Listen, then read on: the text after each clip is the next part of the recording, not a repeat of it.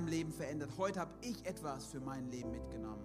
Dafür bete ich wirklich in deinem Namen. Und alle sagen Amen. Amen. Ihr dürft euch gerne setzen. Vielen, vielen Dank, liebes Worship-Team.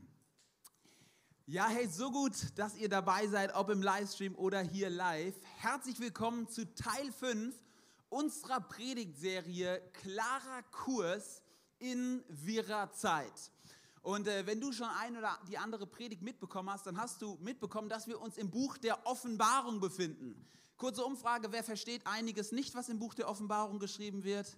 Okay, gefühlt alle, alle anderen, bitte komm auf mich zu, ich will von euch lernen. Ähm, also ihr seid Brains, richtig, richtig gut. Und wir schauen uns genauer gesagt sieben Briefe an, die im Buch der Offenbarung stehen. Und zwar Briefe, die Jesus persönlich an sieben Kirchen in der damaligen Zeit geschrieben hat. Alles sieben Kirchen, die in der heutigen Türkei ungefähr liegen. Und diese Kirchen hat es tatsächlich gegeben. Und es ist so, dass die Offenbarung so entstanden ist, dass Johannes, der Jünger von Jesus, gegen Ende seines Lebens in einer Gefängnisinsel festgehalten wurde. Damals gab es noch Gefängnisinseln. Und dort ist er Jesus persönlich, dem auferstandenen Jesus begegnet. Und Jesus hat in einer übernatürlichen Begegnung Johannes einiges mitgegeben, was Johannes den Gemeinden schreiben soll. Und warum lesen wir das, wenn es eine Sache von damals war? Weil dieser Brief nicht nur ein Brief war für die damaligen Kirchen, sondern wir ganz fest überzeugt sind, dass es für dein Leben relevant ist. Weil wir ganz fest davon überzeugt sind, dass diese Briefe auch relevant sind für uns als CZD, für uns als Kirche, auch in der heutigen Zeit. Meine Predigt heute heißt Schein oder Sein. Schein oder Sein. Und wir lesen heute gemeinsam den Brief an die Kirche in Sardes. Davor aber mal eine kurze Frage. Wer von euch kennt diesen jungen Mann hier, den äh, wir jetzt gleich sehen werden? Kennt ihn irgendjemand? Wolfgang Beltracchi. Kennt keiner. Einige sagen über Wolfgang Beltracchi, er ist eins der größten Genies unserer Zeit.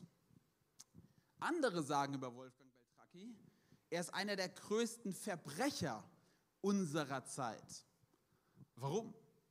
Dieser junge Mann hier hat von, ist selber Maler und irgendeines Tages kam er als junger Mann auf die Idee, hey, ich könnte doch mal einfach das Gemälde eines bekannten Malers nachmalen, das noch nicht auf dem Markt ist, und ich bringe es auf den Markt und verkaufe es als Original. Gesagt, getan, er macht es. Und es wird von allen Experten, die es damals gab, als Original anerkannt und er verkauft ein äh, Gemälde für mehrere Millionen Euro, was er selber gemalt hat. Jetzt ist es so, dass es natürlich manchmal auch Fragen gab. Ja, woher hast du dieses Bild? Dann hat er sich Geschichten ausgedacht. Er hat zum Beispiel gesagt, ja, meine Frau, die hatte eine Großmutter, die hatte eine Kunstsammlung und dort auf dem Dachboden haben wir es gefunden und als Beweis hat er seine Frau als Großmutter verkleidet, hat eine Retrokamera genommen, hat seine Frau fotografiert und hat dieses Foto als Beweis den Experten gegeben und die haben gesagt, ja stimmt, das ist ja ein echt, echtes Bild von vor 100 Jahren, das Bild muss original sein. Das Gute ist aber, der Mann hat es nicht nur einmal gemacht, der hat es auch nicht nur zweimal gemacht, der hat es auch nicht nur dreimal gemacht. Der hat das insgesamt in 200 bis 300 Fällen gemacht, über einen Zeitraum von 40 Jahren und hat insgesamt über 50 Millionen Euro damit verdient, dass er fremde Bilder gemalt hat und sie ausgegeben hat als sein Original. Deswegen sagen einige, er ist ein Genie, weil er konnte so gut malen, der hat sogar Farben angemischt,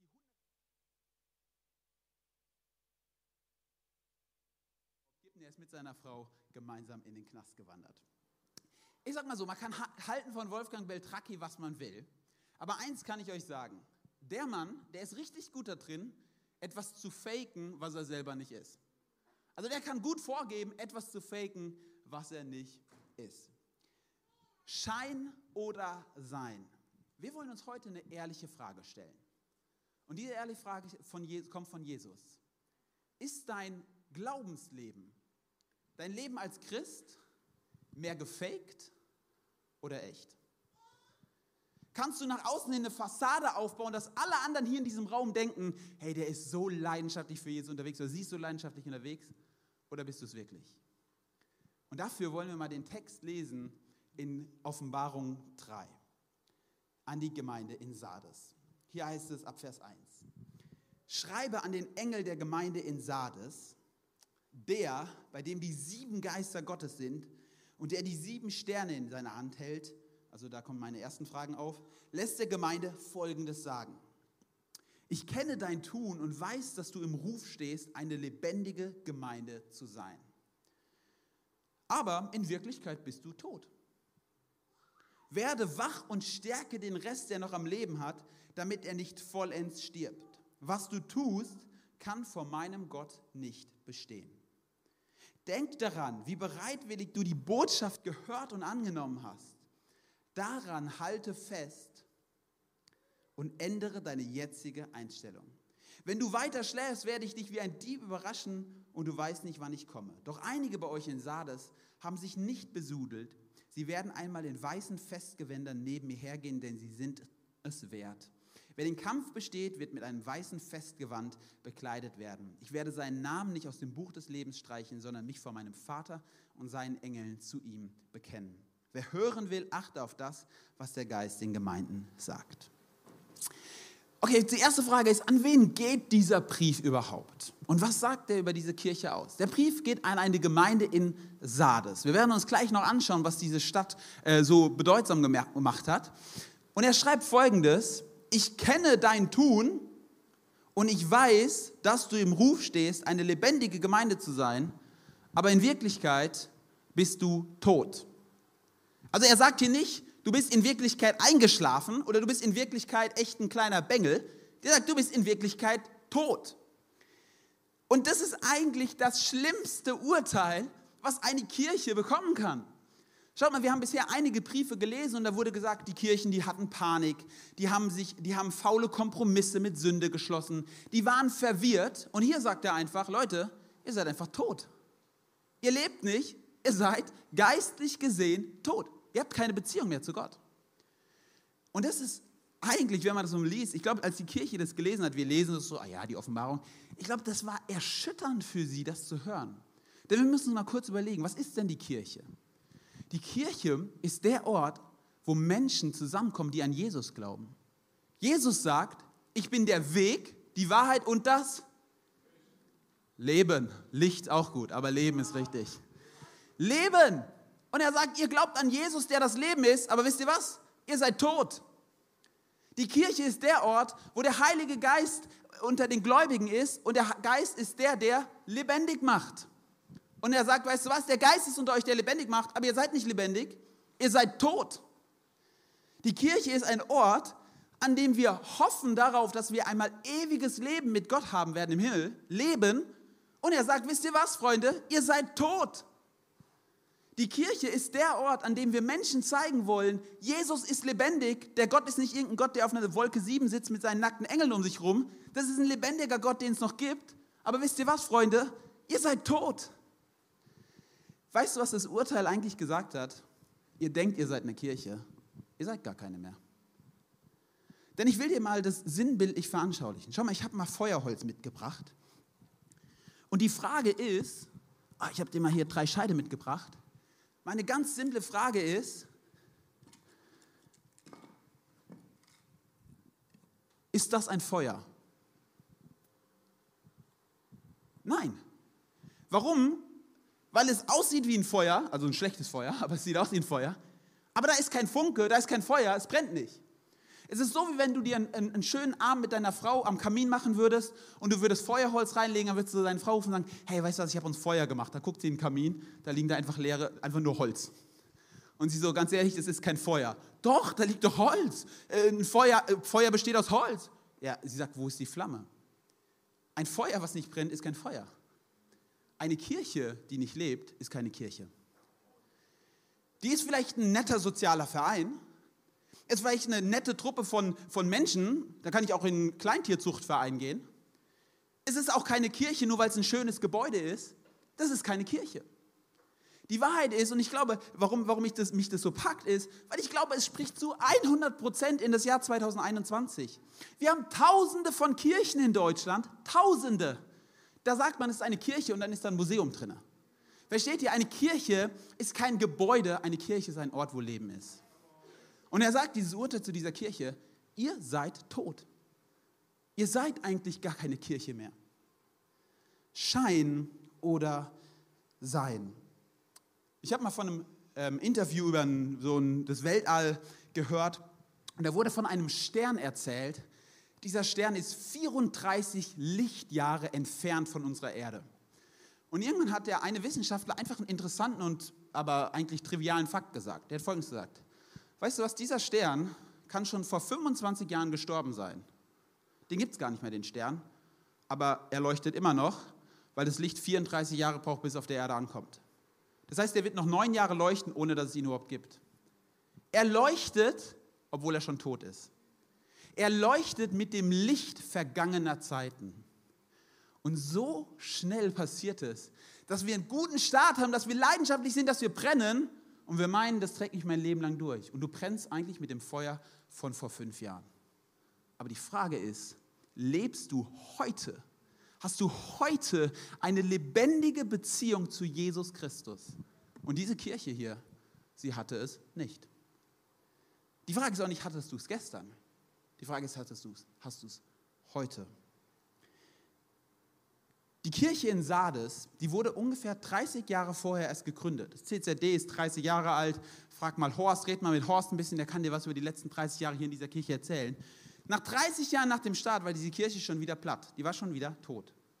Und das Interessante ist, ich habe euch schon gesagt, ich werde ein bisschen über Sardis sprechen. Ganz kurz, Sardis war einmal eine ganz große und berühmte Stadt. Sardis war die Hauptstadt des Reichs von Lydien. Das war ein Königreich damals und Sardis war die Hauptstadt. Sardis war wahrscheinlich die Stadt in der Gegend, wo zuallererst Gold und Silber in Münzen gepresst wurde. Das heißt, es war eine unfassbar reiche Stadt. Es war eine, eine bekannte Stadt, wo Menschen hingepilgert sind. Das Problem nur von Sardis ist, Stück für Stück ist Sardis den Bach runtergegangen und hat den Reichtum verloren, hat seinen Prunk verloren. Die Stadt ist gestorben. Und heutzutage, wenn du nach Sardes reichst, ist da ein kleines Kaff, ein paar Ruinen und da ist tote Hose. Weißt du, was so vielleicht nur symbolisch so sichtbar wird? Ist eine sterbende Kirche in einer sterbenden Stadt. Weißt du was? Ich glaube, wie oft passiert es, dass wir umgeben sind von einem Umfeld und uns leise und unbemerkt an dieses Umfeld anpassen. Du kommst glühend, du bist leidenschaftlich, Du bist umgeben von einer Abwärtsspirale und was du heimlich machst, ohne es zu merken, du passt dich dem an. Du machst Kompromisse. Eine sterbende Stadt, eine sterbende Kirche in einer sterbenden Stadt. Wenn ich ehrlich in mein Leben schaue, dann merke ich das so oft. Wie oft ist es denn so, dass die Leidenschaft meines Glaubens, versuch, ich versuche sie zu konservieren, aber eigentlich wahre ich nur den äußeren Schein.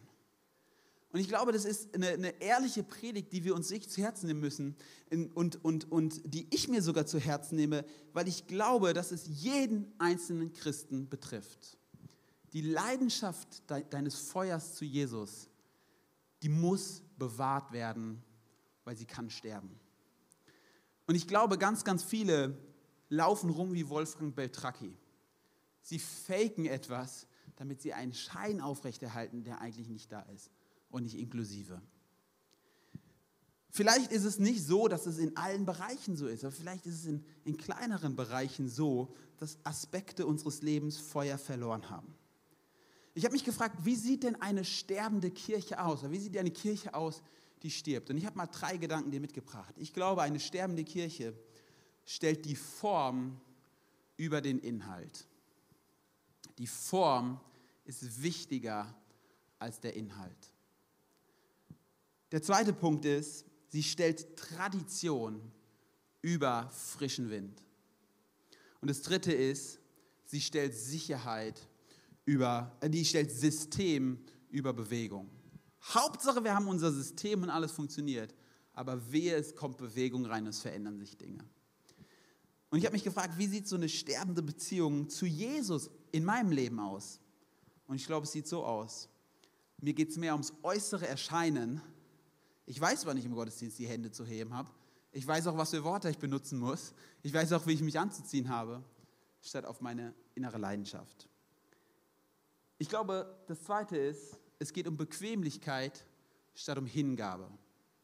Und an der Stelle glaube ich übrigens, ist eine ganz, ganz große Gefahr von uns, die wir im Wohlstand leben. Und der dritte Punkt ist, es geht um Sicherheit statt um mutige Entscheidungen.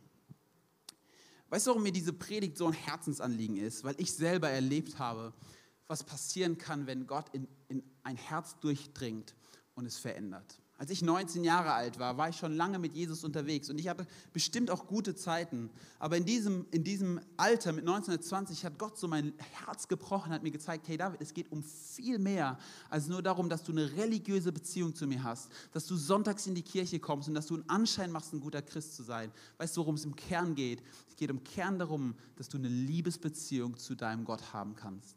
Und ich nehme bewusst das Wort der Liebesbeziehung. Weil ich glaube, es ist ein entscheidender Unterschied. Ich will darauf gleich noch eingehen, ob du eine Liebesbeziehung zu deinem Gott hast und sagst, ich bin gerne mit ihm unterwegs und ich pflege meine Beziehung zu ihm und ich, ich bin gerne bei ihm, oder es ist ein Zwang. Und ich glaube, dass ich in einem Satz zusammenfassen kann, warum ich Pastor geworden bin, ist der Satz, weil ich Menschen in eine Liebesbeziehung mit Jesus führen will. Und weißt du was, ich habe mich selbst im Kopf und ich habe ganz viele Millionen von Christen im Kopf. Es geht nicht nur um Leute, die gar nicht mit Jesus unterwegs sind. Und ich möchte dir auch an dieser Stelle eins sagen. Ich will heute überhaupt nicht 0,0 mit der Stimme der Verurteilung sprechen, weil ich glaube, Jesus tut es auch nicht, sondern mit der Stimme des Werbens und zu sagen, hey, es ist so viel mehr möglich in deiner Beziehung zu Jesus. Es ist so viel mehr Leidenschaft drin. Das Feuer, es kann brennen, wenn du Raum dafür machst in deinem Herzen. Ich habe dir mal zwei Leute mitgebracht als Vergleich. Und ähm, beide Leute, beide diese Männer, die geben alles. Die geben richtig, richtig Gas. Und immer wenn ich in der Jugend drüber spreche, vergleiche ich die beiden und ich will äh, diesen Vergleich nicht über alles stellen, er stimmt nicht immer, aber ich will dir mal so schemenhaftes mitgeben. Weißt du, wir haben hier zwei Männer, die beide alles geben. Okay? Auf der einen Seite haben wir den Soldat. Dieser Soldat, er verlässt seine Familie, er nimmt hohe Opfer in Kauf, er nimmt sogar in Kauf, dass er Dinge tun muss, die er vielleicht eigentlich nicht tun will. Er ist diszipliniert, er kämpft gegen sich selbst und er zieht sogar seine Uniform an. Aber wenn ein Moment kommt, wo er eigentlich keinen Bock mehr hat, passiert Folgendes.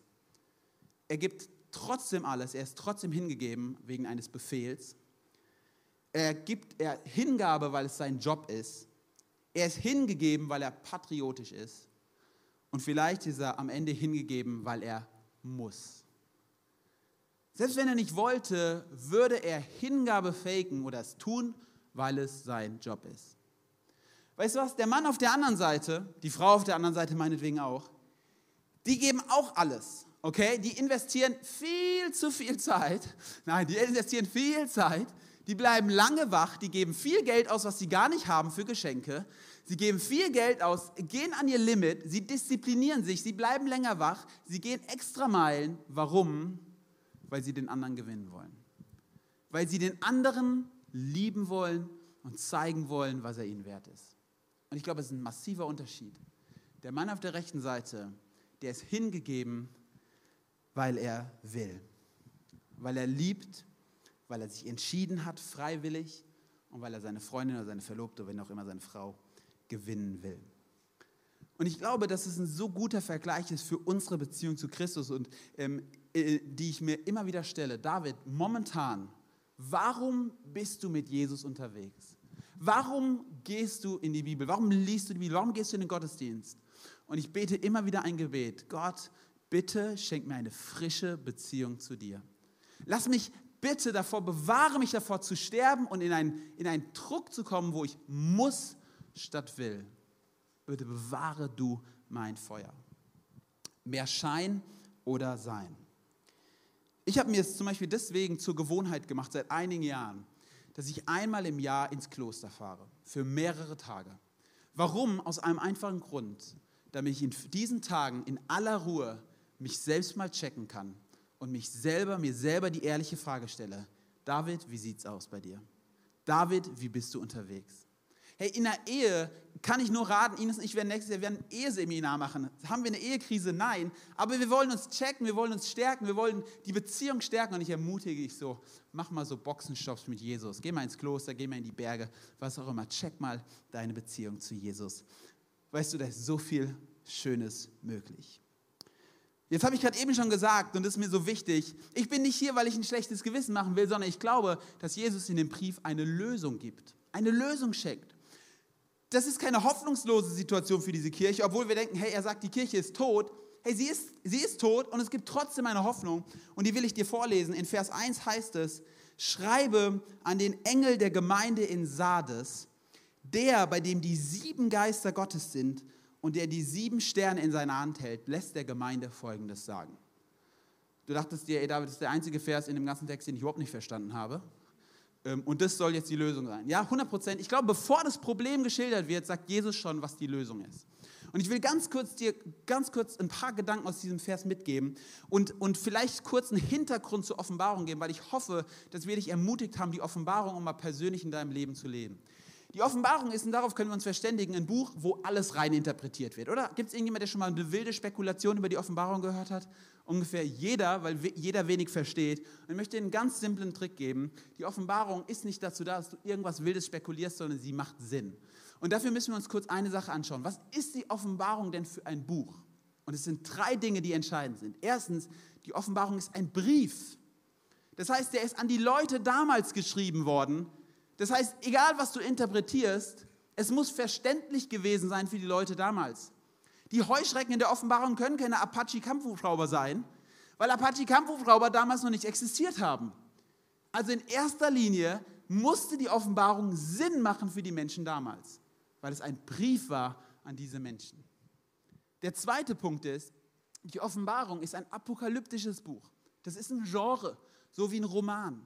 Und das Genre hat mit Bildern und Symbolen gearbeitet. Woher? Aus der Welt der Leser. Die Leser waren Juden und was war ihre Welt? Ihre Welt war das Alte Testament. Das heißt, überall sind Bilder und Symbole aus dem Alten Testament. Alles werden gleich ein Symbol anschauen. Und das Dritte ist, die Offenbarung ist ein prophetisches Buch. Ja, es geht um die Zukunft, aber auch um die Zukunft der Menschen damals, genauso wie um die Menschen Zukunft heute. Es geht nicht nur um die Zukunft in 300 Jahren, sondern es geht immer um unser Leben. Es geht immer um unsere Zukunft. Und wir schauen uns das mal ganz konkret an.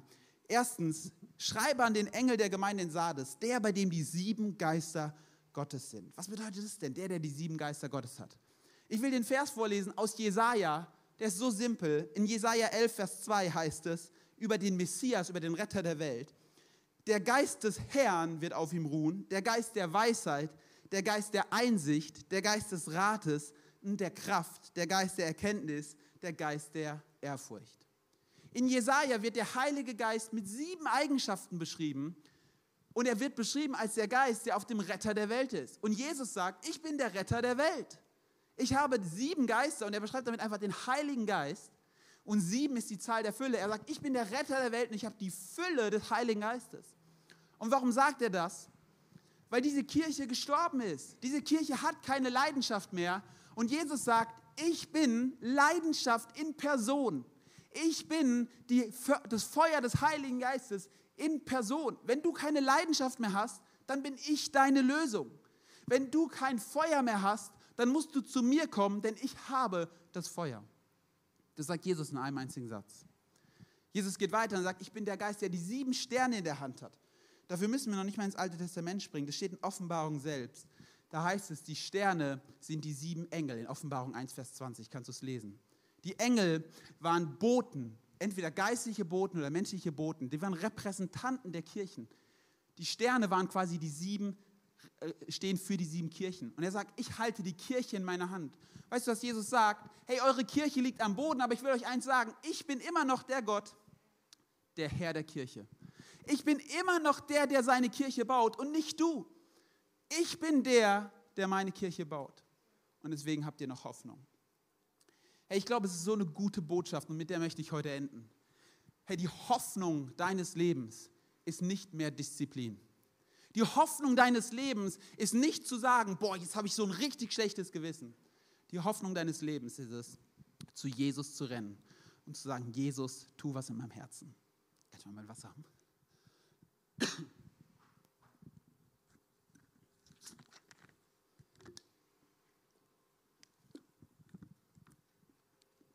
Die Hoffnung deines Lebens ist es, zu Jesus zu rennen und zu sagen, Jesus, bitte mach neues Feuer in meinem Leben. Weißt du, wenn dein Feuer ausgeht, dann, wenn du nicht mehr zu Jesus rennst. Hey, Glaube bedeutet nicht, du musst alles selber schaffen. Das ist es nicht. Glaube bedeutet, Jesus muss alles tun. Und ich würde gerne, dass wir jetzt in diesen letzten Song reingehen und dann komme ich nochmal auf die Bühne. Und ich will, dass wir das in diesem Song tun. Dass wir zu Jesus rennen und sagen, Jesus, hier bin ich. Schenk mir neues Feuer, schenk mir neue Leidenschaft. Ich will nicht sterben, ich will leben. Und Jesus, du bist meine Hoffnung. Lass uns mal gemeinsam aufstehen und dann starten wir diesen Song. Und dieser Song soll wirklich ein Moment sein, wo du sagst, Jesus, hier bin ich. Jesus, bitte, tu was an meinem Herzen. Zeig mir doch Felder, wo ich vielleicht eingeschlafen bin, wo ich gestorben bin. Ich will eine frische Beziehung zu dir haben.